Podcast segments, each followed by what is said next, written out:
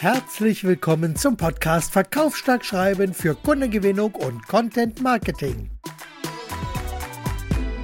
Das Ziel: Verkaufe dich besser und lass deine Ideen in Kundenköpfen wirken. Das Ergebnis: ein solides Business mit Kunden, die dich und deine Leistung lieben und hier gerne investieren. Heute geht es um die Phasen der Veränderung oder anders ausgedrückt, wie kaufen Kunden, was treibt sie im Prozess an und wie verändern sich Kunden auf ihrer Customer Journey.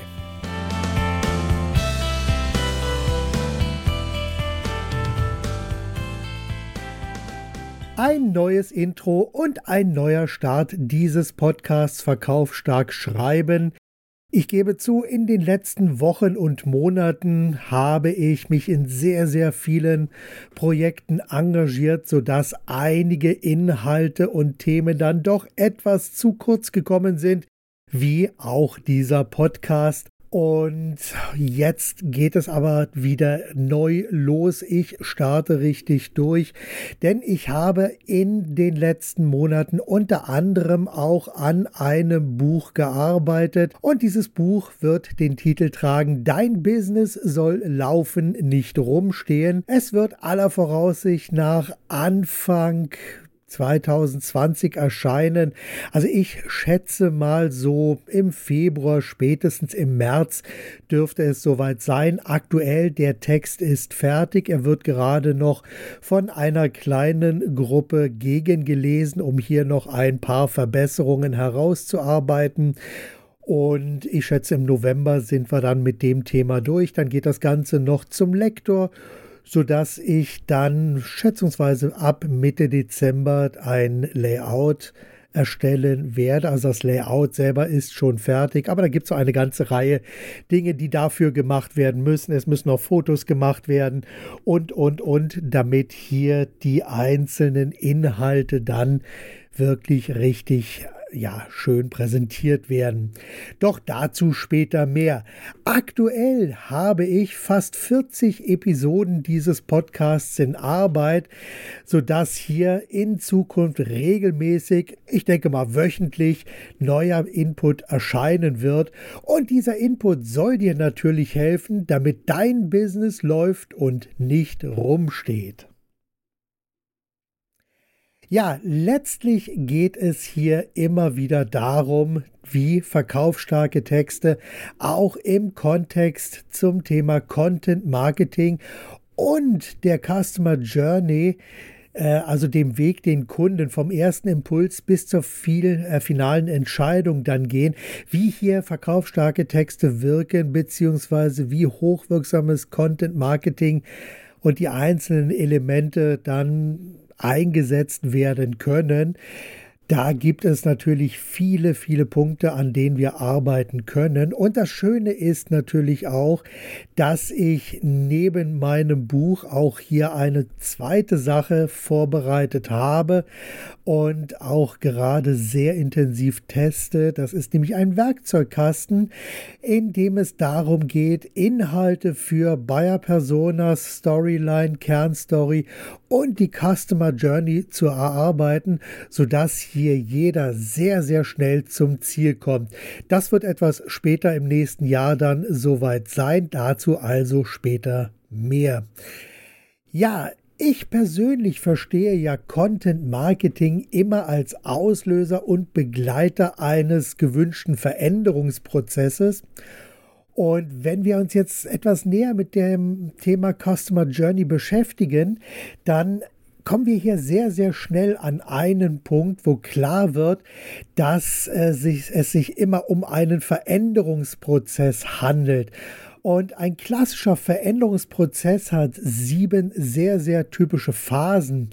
Und im Rahmen dieses Prozesses, da verändert sich der Kunde natürlich auch, nimmt verschiedene Rollen ein und hat natürlich dann auch an unterschiedlichen Stellen auch entsprechend Fragen, Überlegungen, manchmal auch so seinen gewissen Zweifel und kann vielleicht noch nicht richtig eine Entscheidung treffen. Und genau an dieser Stelle greift dann das Content Marketing, um hier entsprechend Hilfe zu liefern. Doch die Frage ist jetzt natürlich, wie sehen die sieben Phasen der Veränderung aus? Die sieben Phasen der Veränderung sind Schock, Verneinung, Einsicht, Akzeptanz, Ausprobieren, Erkenntnis und Integration.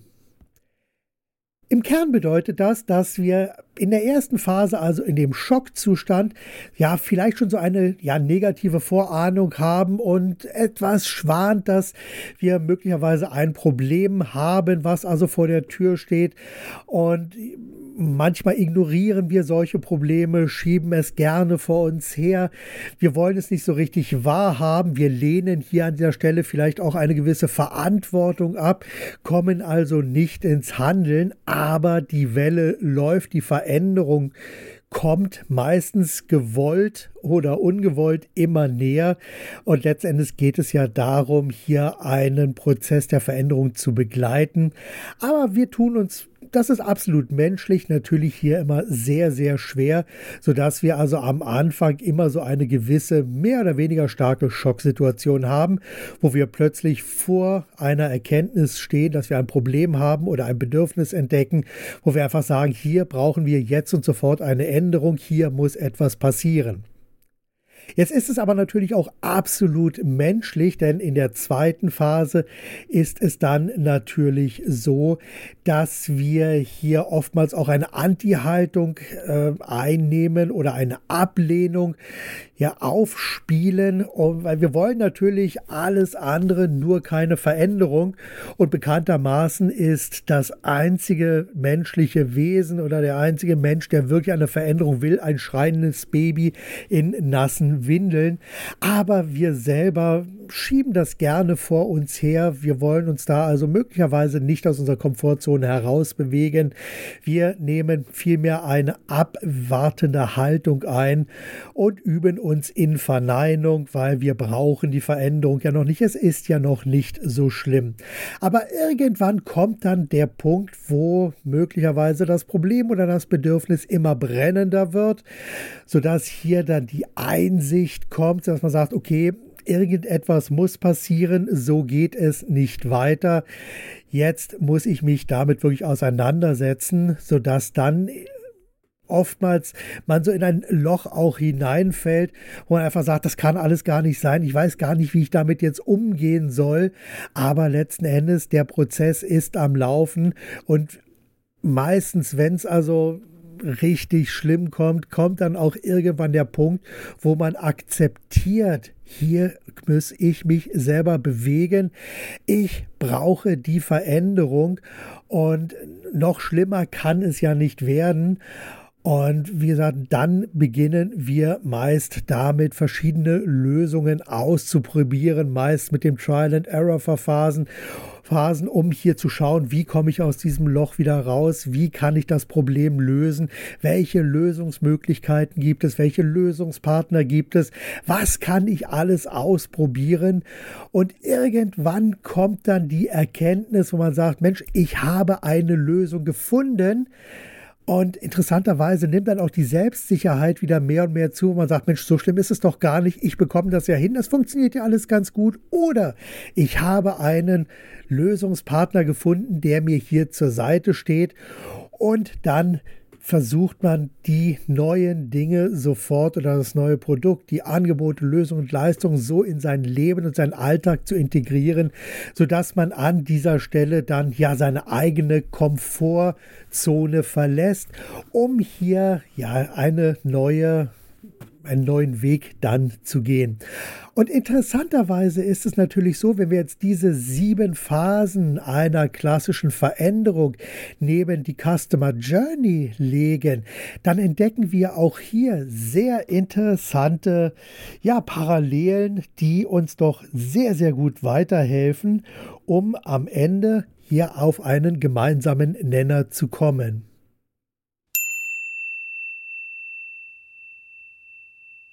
Die klassische Customer Journey definiere ich wie folgt.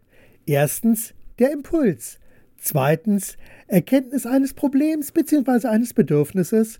Drittens Beginn der Recherche. Viertens Abwägen von Lösungen. Und fünftens Entscheidung treffen. Wenn wir uns das alles wirklich genau anschauen, dann haben wir im typischen Veränderungsprozess, wie auch beispielsweise in einem klassischen Verkaufsgespräch, was ja letzten Endes auch wieder ein Veränderungsprozess ist, immer wieder genau die gleichen Punkte. Und wir treffen immer wieder darauf, sodass wir uns hier an dieser Stelle sehr bewusst machen müssen, dass die Customer Journey hier ein Veränderungsprozess darstellt.